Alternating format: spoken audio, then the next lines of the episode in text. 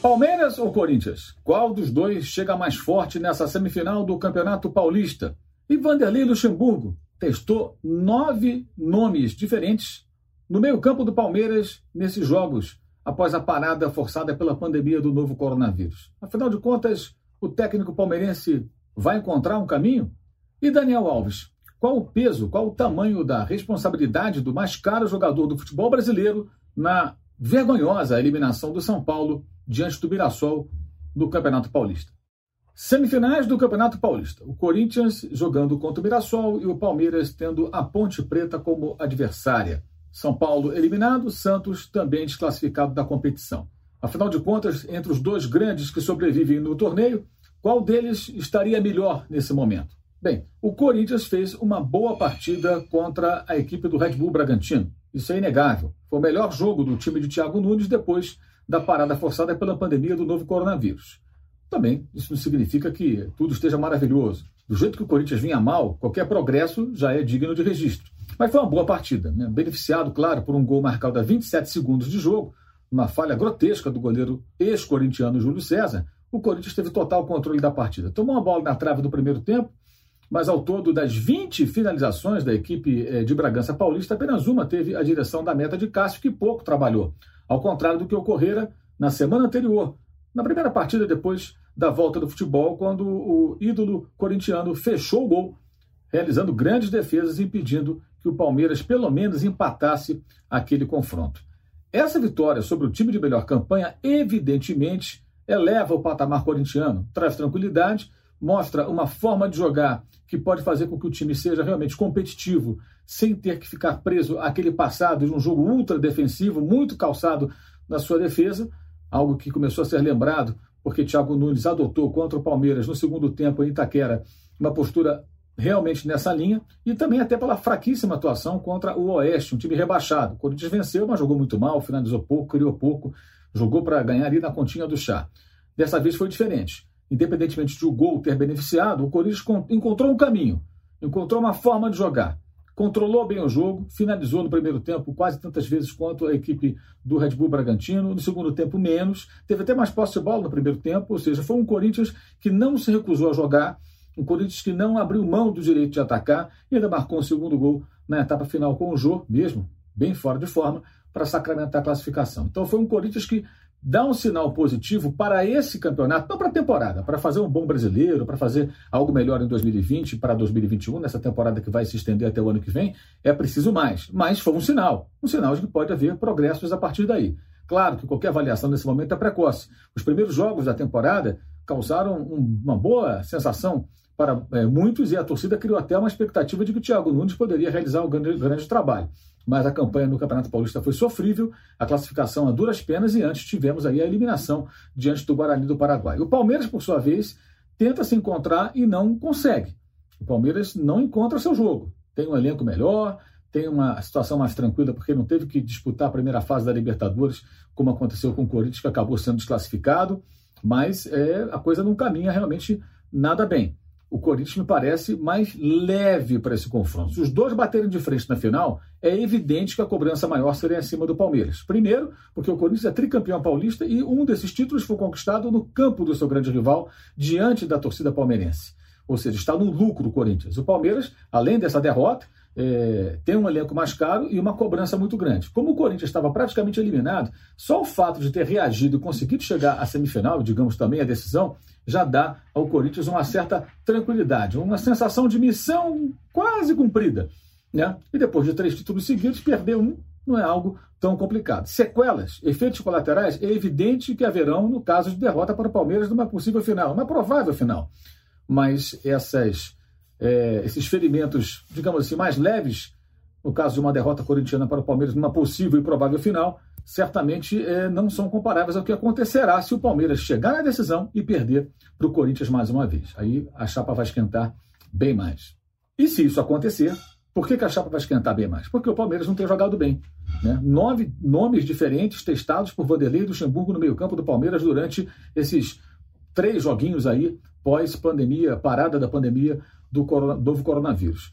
É muita tentativa e erro, é muita busca por um caminho sem muita convicção. Né? Primeiro tempo, fulano, tira, põe ciclano, bota um atacante jogando como armador. Tentou isso com o Dudu, já colocou o William na função, muda o lado do Rony. A coisa não caminha. Não caminha. O jogo contra o Santo André, ele foi muito ruim. O gol que praticamente foi o gol da classificação, né, na cabeçada do Felipe Melo, a bola batendo no adversário do ombro e entrando, um gol com uma boa dose de sorte. Não fosse aquele gol, não fosse aquela jogada até certo ponto fortuita, era provável até que fossem para os pênaltis, né? É, isso porque o segundo gol do Palmeiras já é a consequência do primeiro. O Santo André ali já estava entregue as baratas, aí surgiu o gol do Marcos, Marcos Rocha. Se segura até o final aquele 0x0 e vai para os pênaltis, é, correndo o risco de ser eliminado, seria um grande vexame. E essa atuação é, ruim do Palmeiras só não teve maior repercussão porque o São Paulo mais cedo conseguiu ser eliminado por um time montado às pressas pelo Mirassol. Então, acabou ofuscando um pouco a má atuação palmeirense. Mas o Palmeiras não está encontrando um caminho. O Palmeiras parece não ter uma proposta, é, é, repito, é tentativa e erro, é tentar encaixar jogadores numa função ou outra para ver se dá certo, mas sem continuidade, sem é, nenhum sinal de um trabalho mais consistente. E isso é muito pouco. E, evidentemente, se acontecer uma eliminação na semifinal ou uma derrota para o Corinthians na decisão, a cobrança vai ser muito grande em cima de Vanderlei Luxemburgo e todos os jogadores, de todo mundo do Palmeiras. O Palmeiras precisa encontrar uma definição do que ele quer, de que maneira vai jogar, como vai aproveitar os seus jogadores. Né? O Palmeiras tem elenco e tem muitos jogadores que são criticados. Ah, mas o, o Scarpa não joga bem no Palmeiras. Ah, o Fulano, o Lucas Lima. Ah, o Rafael Veiga. Esses jogadores, jogadores de meio campo, é, eles vão sofrer muito sempre se estiverem num time que não se encontra, um time que não tem uma proposta definida, um time que não explora o seu potencial. Então, esse ponto também tem que ser considerado. Além de deficiências individuais, o jogo coletivo mais pobre prejudica demais esses atletas. O Palmeiras tem material humano, não é a questão de ter que contratar jogador. Mesmo com a, com a saída do Dudu, tem um ótimo material humano, um elenco muito acima da média do nosso futebol, do futebol brasileiro. Mas está faltando um trabalho consistente da comissão técnica, isso me parece muito claro. Não houve grandes avanços do ano passado, com a saída do Mano Menezes ao final de 2019 e a chegada, a volta de Luxemburgo ao clube do Parque Antártico. Daniel Alves é o jogador mais caro do futebol brasileiro. E quando o São Paulo protagoniza um grande vexame, qual é o tamanho de sua responsabilidade? Bem, é, é claro que a responsabilidade maior, me parece que dessa vez é do Fernando Diniz, o técnico que não está conseguindo corrigir os seus problemas do passado, do Atlético Paranaense, do Fluminense, enfim. Time tem volume de jogo, tem a bola, trabalha, trabalha, ataca, cria situações, faz, não faz tantos gols. E nas poucas vezes que o adversário vai ao ataque, consegue marcar. Os dois jogos que disputou no Morumbi com seu time titular depois da parada forçada pela pandemia, o time tricolor sofreu sete finalizações na direção de sua meta e seis bolas entraram. Exatamente. Três chutes no gol, certos, do Red Bull Bragantino, três gols. Quatro finalizações no alvo da equipe do Mirassol e mais três gols. Então, sete finalizações e seis gols. Em sete arremates no alvo, seis gols. Por que isso acontece? Porque, em geral, o São Paulo de Diniz permite que o adversário finalize com muita liberdade. Então, quando o jogador tem condições de arremate sem marcação, sem alguém para atrapalhar, sem alguém para fechar o caminho, sem alguém para travar, é claro que a chance de dar certo é muito maior. O Thiago Volpe também não tem sido um goleiro dos mais seguros, é verdade, mas está tudo dentro de um pacote. O Daniel Alves não pode resolver esse problema. Mas é evidente também que o Daniel Alves está dentro aí de um grupo de jogadores que, tendo a bola, criando situações, não tem conseguido transformá-las é, transformá em, em gol.